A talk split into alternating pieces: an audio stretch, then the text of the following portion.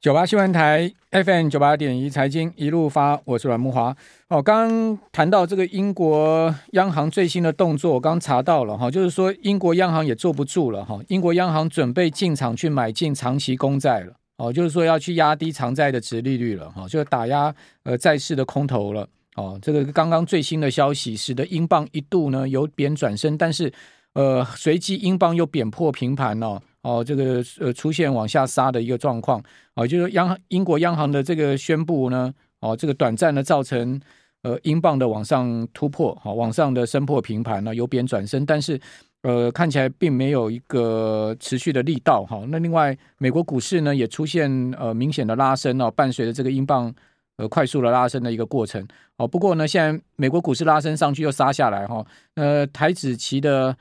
呃夜盘呢。哦好，刚刚一度拉上平盘之后，现在也杀又杀破平盘。这个最近这个过去的这半小时来，这个期货市场啊，这个即时盘变动的非常大。哦，那这个这一次的这个礼拜的全球股灾跟汇市的大幅变化，其实很主要一个原因是英国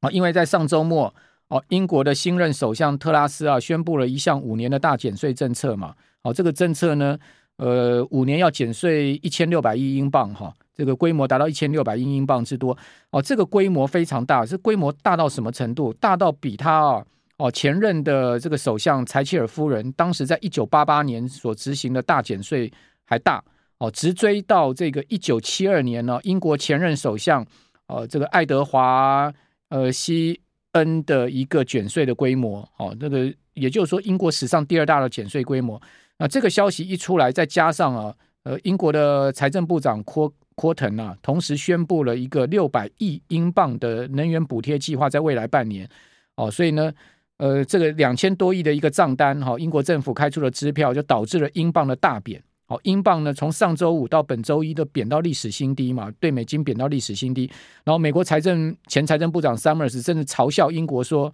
呃，你将会看到一比一英镑的评价。”就一块英镑兑一块美金了哈，然后呢，英国的反对党工党呢也说呢，这是一场呃呃这个呃灾难式的赌博，哦，就是说这是一个毁灭性的做法，哦，批评那个执政党保守党的这个做法，哦，那呃这个是呃造成本周全球汇市再一波大动荡的主要原因哦，所以现在这个全世界的状况不只是只有在美国，欧洲的状况也非常的多，然后亚洲的状况也非常的多，包括。呃，中国大陆北京马上在十月十六号要召开这个史历史性的二十大的一个会议，哦，那这些都是我们很重大的在金融市场的一些变数哈。那这些变数呢，就使得最近金融资产价格的波动非常的大哈。那在这样的状况之下呢，我们怎么样看期权市场啊？我们请教摩尔投顾的陈坤仁分析师，坤仁你好，木华哥晚安，大家晚安。好，坤仁大概。你入行以来也没看过这样子的这个全世界这么复杂的震惊情势吧？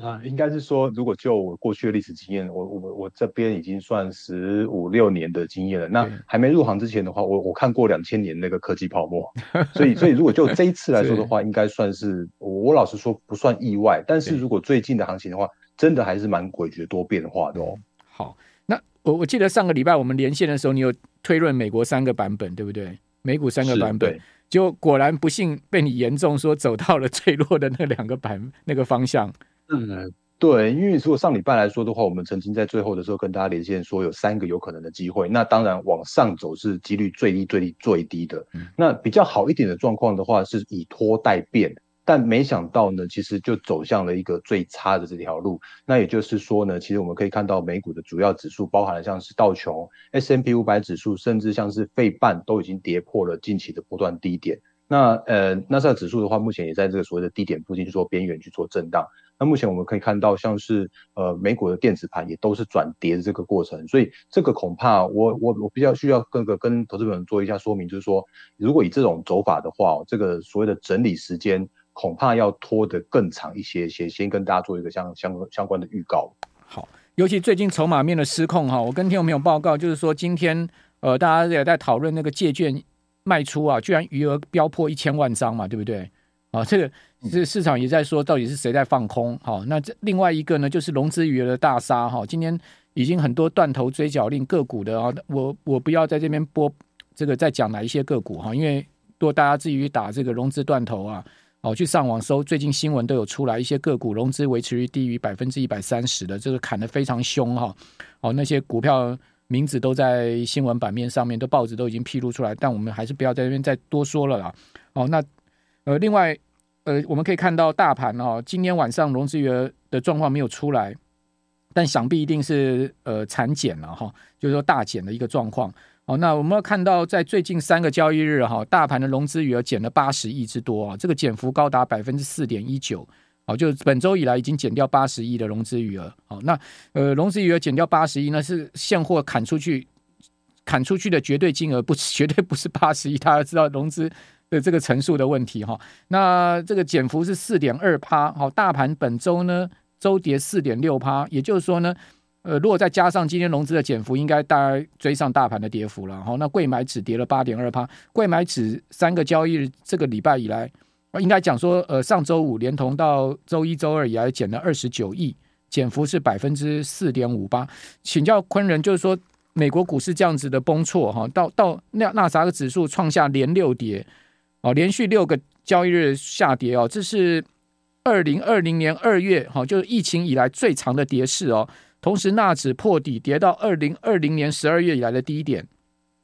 道琼指数跌到二零二零年十一月以来的低点，费半指也跌到了二零二零年十一月以来的低点。哦，那这样子的一个筹码面的失控，你怎么看台股呢？加大大盘的情况跟这个整个个股的状况呢？啊，因为如果就这一波的大盘的修正的话，我们之前曾经跟大家报告说，说因为其实现现阶段叫做是全球股市都是疲弱的状况，因为美元独强，那全球的资金在这个移转的过程之中的话，把这个资金都抽离到了全球的股市。那比方说像这一次的话，我们可以看到，呃，台股其实已经领先先去做破低点了。那因为其实如果就这一次的破低点来说的话，其实就代表着是目前市场上面的外资还是对于所谓的大大型的权值股。都有一个比较明显的这样提款的动作。那另外的话呢，因为其实刚刚木华哥有讲到说，像是融资的部分，那因为其实所谓的融资的这一块的话，都是比较偏向于本土的资金。那本土的资金的话，其实嗯一般来说会有两大块哦。那一大块的话是我们的散户的融资，那另外一大块的话是比较偏向于所谓的业内或像是一些比较属于那种呃本土的资金主力这种这种融资。因为这几天的这种断头的这种卖压。或者是说，诶、看到前天的话，一天就大减了快七十亿，然后这几天就减到八十亿的这种水准的话，其实它，我我相信它应该不是一般的散户的做出来这样一个一个结果，所以我们会发现说，其实，在这一波的大盘在跌破了今年的低点的时候，然后呢，也引发了这种所谓的比较像是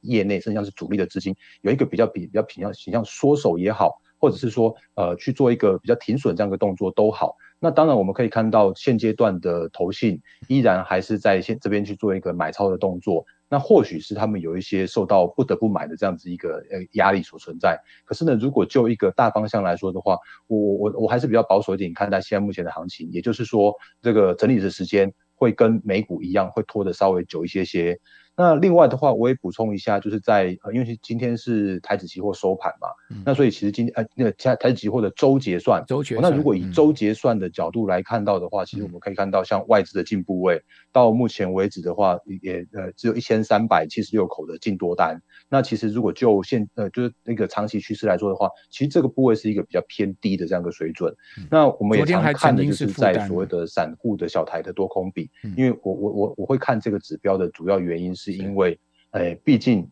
呃，能够站在跟散户反方向的话，会是胜率比较。高的方向，所以如果以现在目前的小台的散户多空比的这个指数的位置来说的话，呃，刚最新的一个开仓的部位是二十五点一，也就是说有二十五 percent 的进多单的部位都在这市场上面。那这是小台的一个散户的这个呃心态。如果是偏多的状况来说的话，我觉得可能还是要稍微留意一下这些相关的筹码面的数据，能不能在这边去做一个比较有效的呃，不要再那么样的偏空的一个一一个一个状况了。那另外的话，当然还是要看一下最最大方向的，也就是在。在美元指数，那刚刚慕浩哥有讲到说，像上礼拜那个英国要呃英国这边有一个大型的减税的一个措施，所以让这几天的美元的指数有去飙到一个呃新高的水位。那到了目前一百一十四这边，那虽然看起来好像前几天哦，好像昨天跟前天试着新台币汇率有想要去做一个止贬的这样的动作，可是呢，其实我们也可以看到今天的新台币汇率依然是在去走一个走贬的方向。那当然原因是因为像利差依然还是在扩大中，然后呢，呃外资还在去做一个卖超中。所以，呃，也要请投资朋友稍微留意一下现阶段的美元指数能不能再，呃，就是不要不要再这样再再再创新高。那新台币汇率的话，不要再去做做个趋贬，会对于后续的台股的行情会有一些呃回稳止稳的这样一个效果。好，那当然新台币这个要止稳啊，也要看人民币愿不愿意啊。人民币现在目前是贬了五百多点，快六百点哦，哦，已经贬破了七点二三了哈。不管离岸价跟在岸价都贬破七点二三哦。这个如果如果看幅度的话，现在目前人民币贬幅达到百分之零点八上下了哈。那这个是一个单日非常大的贬势哈。哦，所以这个央行盯人民币，好，那台币的汇价看起来不是只有美元指数的压力，还有人民币哈最近这个狂贬的一个压力。好，我们这边先休息一下，等一下回到节目的现场。九八新闻台。FM 九八点一财经一路发，我是阮慕华。哦，最近有人用这个北极星的眼泪哦来形容北极星药业股价的走势。哈，今天吞下第四根跌停板。听众朋友，你知道北极星跌第四根跌停板，如果涨回它的高点两百三十几块啊，要涨六根涨停板才涨得回去嘛？连续涨六根涨停板才能补掉它过去四个交易的四根跌停。你就知道说呢，跌下来容易，涨上去非常难哈。那因为北极星。第四根跌停啊，所以整个生技股也没有人气了哈。瑞基跌了快呃十趴，好，另外智勤也是连续的跌停，哦，所以整个生技股看起来本土资金也都溃散哈。呃，此外在呃重量级股票跌停的部分有长龙航空，长龙航空今天居然亮灯跌停哦，跌到了两二十七块九，哦，很多人很意外说国门不是要打开了，怎么长龙航空持续的崩跌呢？哦，我觉得可能跟哦这个所谓的股权纷争有关系哦，因为今天新闻最新的报道说呢，长荣集团的弟弟派们已经瓦解了嘛。哦，张国政哦，张国政呢似乎已经是投靠哥哥那边，是这样子吗？哦，说张国民获胜哈，所以说呢，长荣集团的股权纷争告一段落。我想这个长荣航空可能外围杀出来吧？哦，是不是这样子？我们赶快请教摩尔投顾。呃，陈坤仁分析师，坤仁是这样的一个状况吗？还是说呢，呃，利多出货呢？好的，因为其实如果就长荣航的话，它不只是今天呃跌停哦，因为其实如果就前几天，我们可以看到在呃就是呃就是主管机关就开放国门的那个那个那个记者会的时候，就已经有一个利多的这样的出货的动作了。就是那一天的话，我帮大家切一下那个那天的时间在九月二十二号。好，所以如果你可以看得到那个 K 线图的话，会发现说在九月二十二号的那一天哦。其实有一个蛮爆大量的长长的上影线，那那样子的一个技术线型的话，其实就代表着是说有一些呃比较偏向于短线颗粒多出出呃出货啦，或者像是一些跑得快的这种那个投资人，他们已经在这边去做一个卖出的动作。那因为其实如果就呃这几天的一个拉回的过程来说的话，当然就是因为那根 K 线所引发的一些短线上面的卖压。那今天为什么会重挫？当然主要原因就像刚刚慕驊哥有讲到说，呃目前看起来这个兄弟之间的就是呃纠纷纷争的话，看起来有像是一个比较落幕的一个形式。那原本明年大家在看的这件事情是长荣行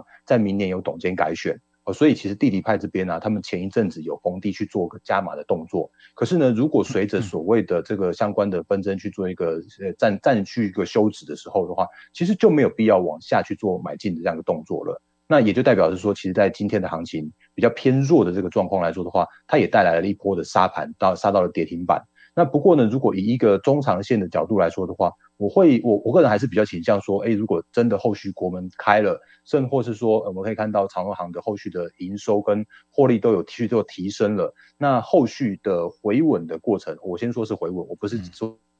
说在接刀子的过程，我是说如果什么时候股价能够去做回稳，比方说再打一个底部出来的话，后续的一个长荣行，我觉得还是一个成长的长荣行可以期待哦。好，那今天在个股部分，台积电今天跌十块哦，跌到四三八，台积电也快破底喽。好，四三三是今年的最低点哈。那另外呢，关键的红海股价也快破一百哈，还记得吗？这个七月初的时候，红海股价最低跌到九十九块半哈，之后呢，呃，大盘也随即在七月十二号关金进场啊，所以红海是关键哦。哦，今天红海股价剩下一百块半哦，一百点五元哦，升今天跌了三块，鸿海今天也跌很重哦，跌了三趴哦，鸿海股价会不会破底呢？哦，今年的最低点哦，就是十二月应该是五号吧哦，当时的这个九十九块七哦，九十九块七的盘中的低点哦，所以台积电、红海怎么看呢？那另外联发科今天再破底哦，跌二十三块，跌到五百四十五，跌幅高达四趴，哇塞，最近联发科真的是崩了哦，怎么会是这样呢？好，呃，这几档个股的话，我们赶快跟大家做点评跟解析，因为他们其实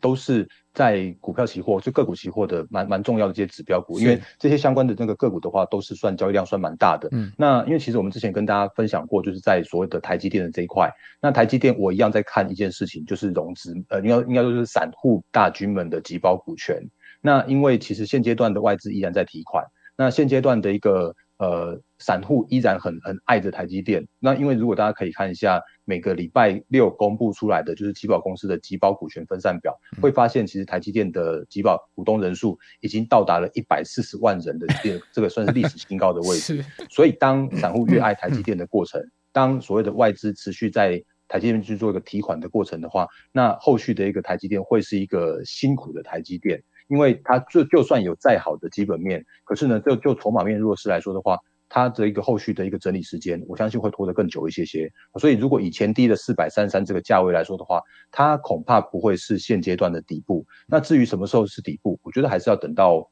呃外资不再卖。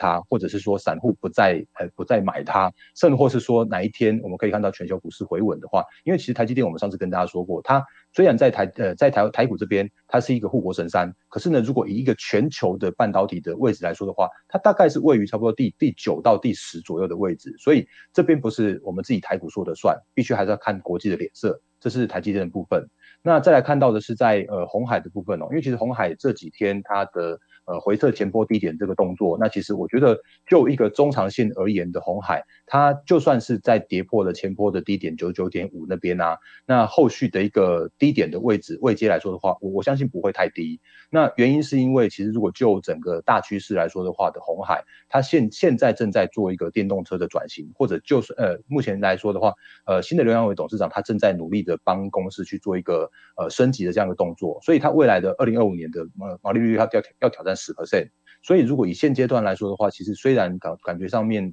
呃受到一些行情的影响，受到一些行情的干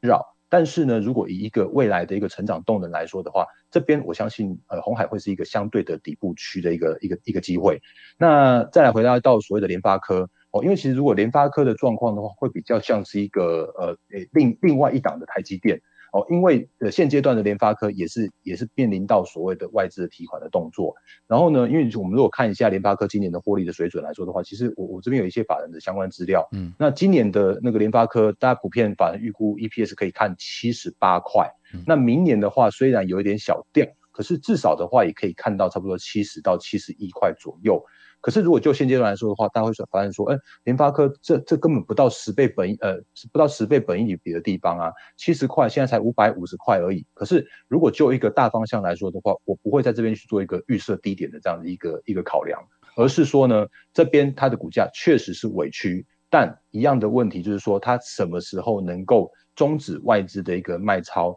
然后呢，那个呃能够去做一个转买超的这样这样的动作，那才会是联发科的低点哦。所以并非是看所谓的股价的本益比，因为如果就所谓的本益比的考量来说的话，现在真的有太多太多的股票是已经是跌破十倍本益比，甚至是说跌到一个历史相对那个低点低点的地方。那但是这些相关的一个股票还是一个比较的问大的问题，就是在资金的调整过程之中，那就算是低本益比，它依然还会有更低的这个本。本益比的发生哦，有低低还有更低的，没有最低了哈，对，就变这样一个状况。对啊，好，那我们要谢谢我们听众朋友 Linda 哈，在波兰哈还帮我们做特派员哦，报告当地的物价情况。好，那这个听众朋友如果有出差到海外的话，也随时在我们版面上帮我们播告一下你在国外看到的状况哈。呃，另外 Eric 说要去台南要播报一下那个饮料价格哈，Eric 你多吃一点牛肉汤好了啦，台南我们就自己去了解了啦。